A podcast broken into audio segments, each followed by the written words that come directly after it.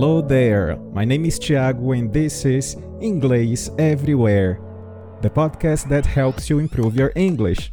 I want to invite you to join me every week to take you to the next level, listening to all kinds of content stories, interviews, chats, and a lot more.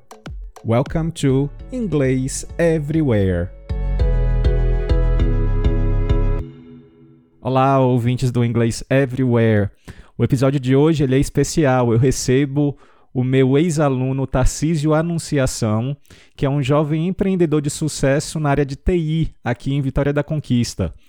É, a gente conversou bastante sobre a importância do inglês em sua carreira, como o empreendedorismo surgiu em sua vida desde a sua infância e como ele cuida dos seus empreendimentos hoje em dia.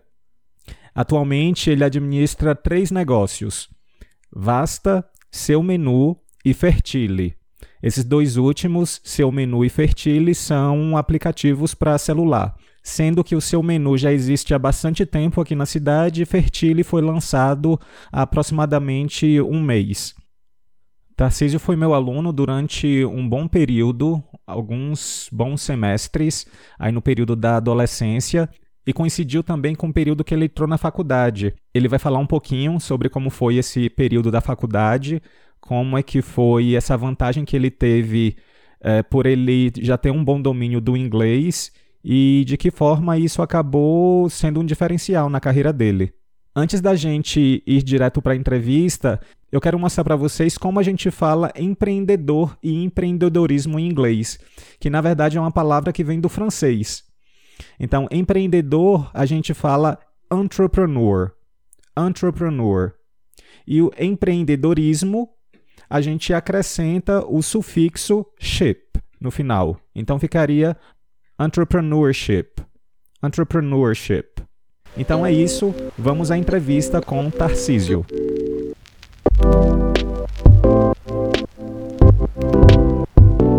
It's such a pleasure to talk with you now, Tarcísio, after being your teacher for such a long time. So, to start with, can you please introduce yourself to our listeners? Hi, Thiago. Thank you for the, the invitation here. So, it's a pleasure to talk with you. As you said, my name is Tarcísio. I'm from Vitória da Conquista, the state of Bahia, and I am an entrepreneur and web developer at my company now. Okay, so since you were my student, I want to learn a little bit better about your learning process. I know you went to an English school, you graduated, but what else did you do outside school? Outside school, I've always listened music in English, uh, played video games, searched for particular words, and tried to create sentences in, in my mind. So mm-hmm. I've always tried to learn new words. Well, and at what age did you start studying? Let me see. About 14, 13. Okay, an early teenager.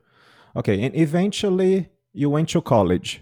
And yes. tell us a little bit about college. What did you do and what was it like as a student? I graduated at uh, computer engineering so mm-hmm. I've been studying English for about five years before entering the college. So I mm-hmm. didn't have any problems with, and I could learn from books that people usually didn't use on the library.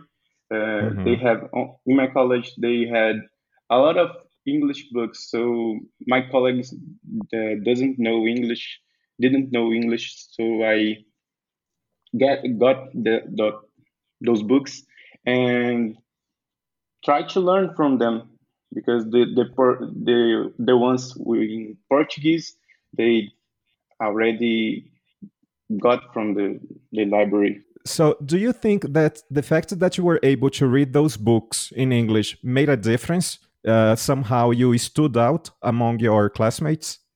Sure.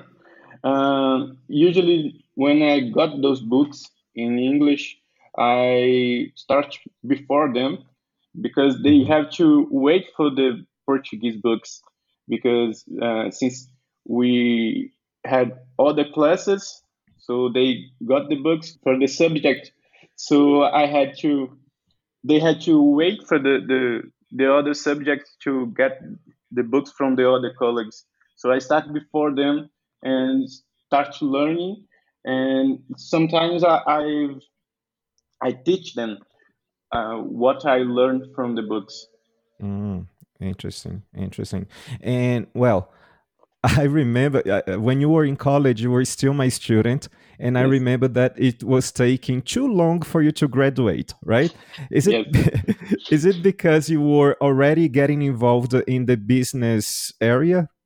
Yes, I started to work at the college in uh, second semester.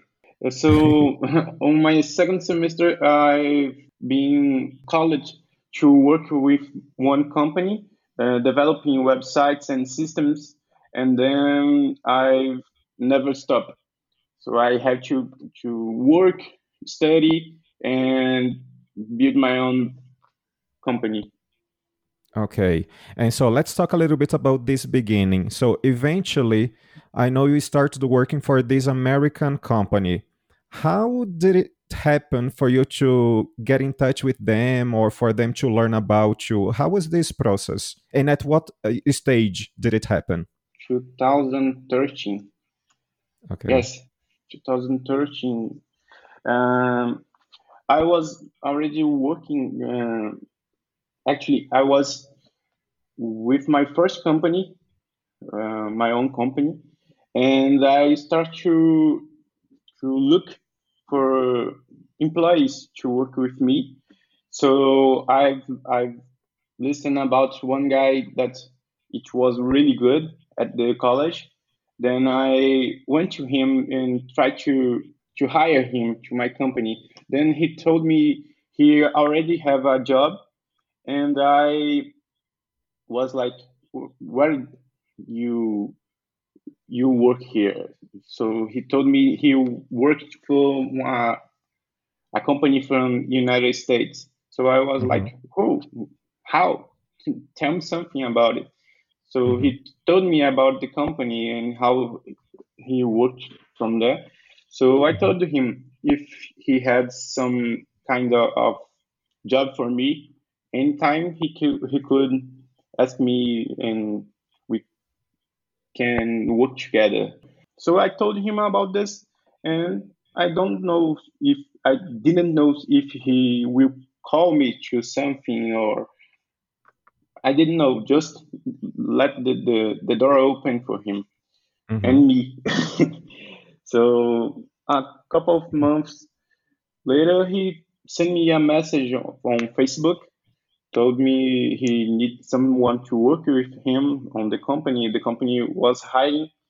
So I went to the interview and mm-hmm. I was selected mm-hmm. and started to work with him. We worked for four years as a freelancer, and mm-hmm. during this these years, uh, we hired more people from here, the city, and we started my other company with this guy and his brother that worked at this company already, uh-huh. and we start hiring people. So we already have six six guys working with us, okay. and it is like a, a, a contract with that mm-hmm. company, and my company start to work for them. So we hired the guys from my uh-huh. company, and we did the same job that we did before, but now company to company, business to business. Okay. And you were designing websites, or was it something different now? Yeah, before we just worked with websites. Now we have stores and apps. Usually, we work with, we work with uh, marketing, social media too. So right. we have two apps one app is Seu Menu for mm-hmm. you buy food directly from your computer or your phone. So, and we have launched recently launched First Chili app at the beginning of this month. This app is to optimize revenue of cattle breeding. So it's an amazing app. We spent three years developing this app. And, and so this app is for big farmers. So far, what kind of clients do you have? Are they from Bahia only, or do you already have clients from all over the country? Uh, you can you can have this app for any kind of farm, since uh-huh. you have cattle breeding. So uh, we already have clients all over the, the Brazil. So let's talk a little bit about Seu Menu because I know it's kind of old already. How old is it and how, how is it now? Yes, uh, Seu Menu already have five years now. Mm-hmm. So we recently achieved the, the 1 million orders wow. on here. So we are really happy about it. And we already have 400 restaurants mm-hmm. on, on, the, the application. It's uh, uh, uh our baby, so we are yeah. really happy about it. This this app, we spent six months developing the first version. We started mm-hmm. 2015, so we launched at the the January of 2016 and we start with four restaurants. Now we have 400. Now it's wow. something. Oh, we yeah. are really happy. It's a great achievement. Yeah. Uh, so you, you, said you spent six months to develop uh, Seu Menu and about uh, I forgot now six years to develop the other three one. Years. three years. Three. Yes. three years to develop develop the other one. So on average, how many app designers do you need to design uh, uh, an entire app? Uh, actually, we already have four programmers working okay. directly from apps, and we have five programmers on the website development. So depends of how big is the app. We have to study all the screens so we have to see all functionalities, all mm-hmm. kind of uh, permissions that the user will have, how many types of users you have on the, your app. So usually we have to study all, all, all, all to, to try to guesstimate how many months or years we have to build your app. Okay. Uh, Tarcísio, so today, how many businesses do you have? Now, three. Yeah, three. So these two apps and yes. the company, the, the, yeah, Vasta. Vasta, yeah. So Vasta is the umbrella, and, and, from Vasta you have these small, these other small businesses, or yes, they are. Yes, yes. Vasta is the the hub, the umbrella. The hub. All right.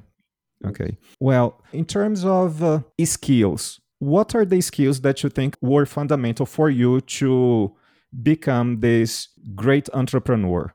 I never give up. Okay. I, I think it's something that come from since I'm a little child, so I never give up. I always try to learn how mm-hmm. how the things are working, how I can make that specific better or how can i try to create something to help so since the beginning i since child childhood i was like try to earn my own money so uh-huh. i never like to ask my father or my mother my parents money for buy my stuff so i've started okay. to look at ways to earn money. At school, I've tried, I've started to draw and sell uh, cards, like Yu-Gi-Oh mm-hmm. cards. So I, I draw cards and sell to my classmates. Uh, so I did a course and I started to format computers for my friends and family. This this way I kind of earn money from from everyone. So I had a little bit money on my bank bank account. Yeah. So this way, uh, I could buy my video games, buy and buy my stuff. uh, that I wanted. Of course, I still mm-hmm. need my parents, but I consider this as my first step to entrepreneurship. Okay. And so, at what age were you drawing and selling your drawings? On my fifth grade, I think. So, so like, you were probably like 10 years old? Mm, about this, I think so. Yeah. Okay. So, it seems to be like something that was natural, just natural. Do you think that in order to become an entrepreneur, a person should be born with these qualities, or is it something that can be developed over time? I think you you can develop over time. I think you can study. I think you can try to learn something that you can make different from the others. I think this is the, the, the first step. This is mm-hmm. the way you can try to create stuff or create something new that mm-hmm. everybody uh, uh, is going to the the right. Why not to go to the left and see what happens? See how you can make different from the others. Mm-hmm. mm-hmm. Difference from the others. Yes. Um, so you are still very young and you have accomplished a lot already. So what's your next uh, major goal? I know you you just released this new you just launched this new app, but I imagine your brain doesn't stop working. Yeah. Uh, now my partners and I uh, are studying uh, one hour per day to try to create new products, create new strategies for the, the upcoming years.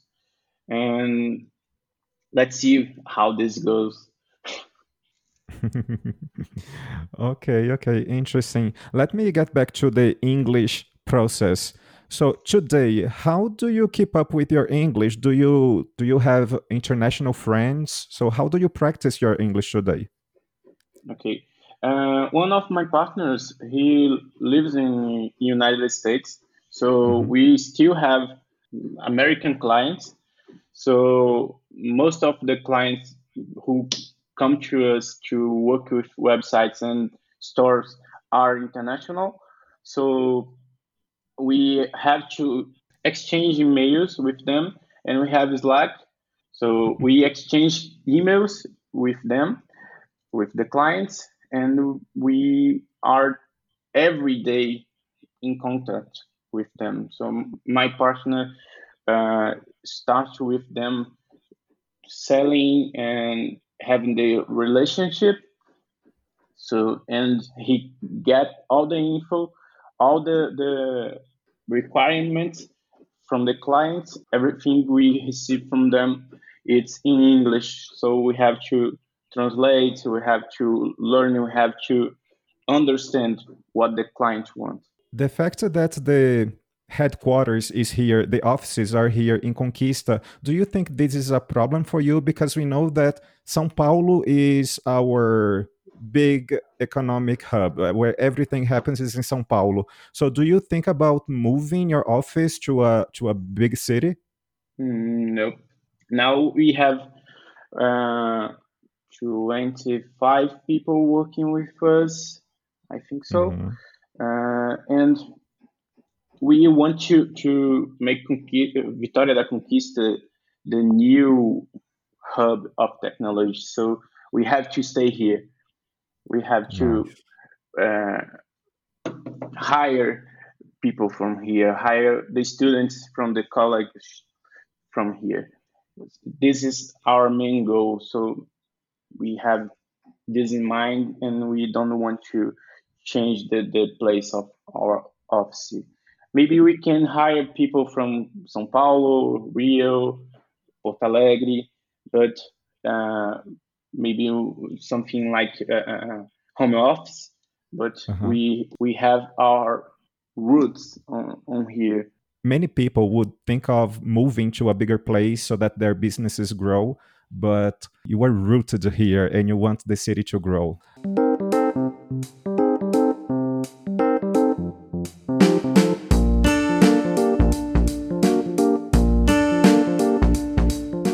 How do you keep up to date with this massive amount of information and innovation that is happening all the time? Especially, uh, you're dealing with technology; it's changing all the time at a at a fast pace that is difficult to keep up. Yes, definitely. We start to program some stuff, so during the process we have to change everything because the, the new technologies are released. So we have to. Oh wait, we have to build everything from the beginning. it's really hard. We have to keep up with newsletters from the, the the main companies to see what the the new things are, the new features mm-hmm. are. So we have to buy course Cor- courses. We have to buy courses from the the Udemy and check the YouTube channels and we have to study every day. We have to learn every day. We never stop to learning. Just to wrap up our conversation here today, uh, what advice? I know you have already talked about never giving up, which is one of the uh, uh, skills that you you developed, and you've also just talked about studying hard, or keep up studying. Yeah. So, what other advice would you give to someone who's who's beginning or is maybe a little bit hesitant or isn't unsure about what to do? Yes, never give up. It's the, the first one. And I think it's one thing that you have to be in mind. Uh, people will told you this is not possible. People will like, mm-hmm. oh, this is won't work here. Uh, for Seu Menu, we started with only four restaurants because we went to 20 and then they told us like yes this won't never will work here so now we have 400 so we have to wait we have to work we have to believe on our work and so never underestimate the people delegate jobs never think you can do everything. You have to have a team, you have to have partners. Choose well your partners. They will be the foundations of your company. You don't have to, to have the, the rich ones to be the good ones, to have the good ones. So you just need to have good people with you to start your business. You have to have different people working with you different people to be your partners so they can add value to your team. Each one of them will have your own qualities. So don't be selfish. Don't try to do everything on your own on your own uh, take every opportunities that shows up so go to places where people you look up to are like conference lectures. So you have to be in these places. You have to try to uh, uh, connect with them, create a network. Okay, so Tarcísio, uh, first of all, congratulations for uh, everything that you have accomplished so far. I know you're still young and you're gonna have a lot more opportunities and accomplishments to come. And thank you very much for joining our show today. Thank you, Thiago. Really, thank you for your invitation. It's uh, been a pleasure to be here. If you you were my teacher, I have known you for a long time. So thank you. You're welcome.